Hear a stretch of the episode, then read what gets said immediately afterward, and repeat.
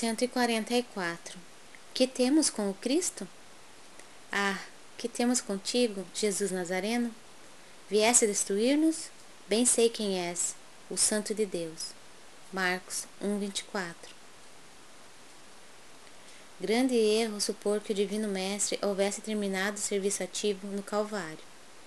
Jesus continua caminhando em todas as direções do mundo. Seu Evangelho Redentor vai triunfando, palmo a palmo, no terreno dos corações.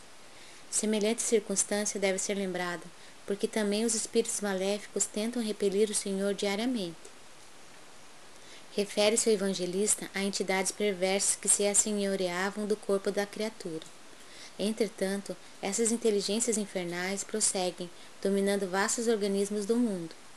Na edificação da política, erguida para manter os princípios da ordem divina, surgem sob os nomes de discórdia e tirania.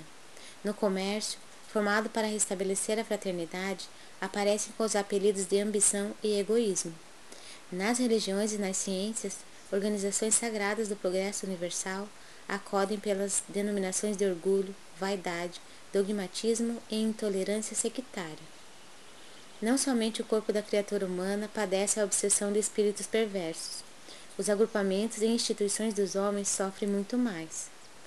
E quando Jesus se aproxima com o Evangelho, pessoas e organizações indagam com pressa: que temos com o Cristo?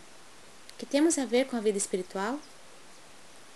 É preciso permanecer vigilante à frente de tais sutilezas, porquanto o adversário vai penetrando também os círculos do espiritismo evangélico, vestido nas túnicas brilhantes da falsa ciência.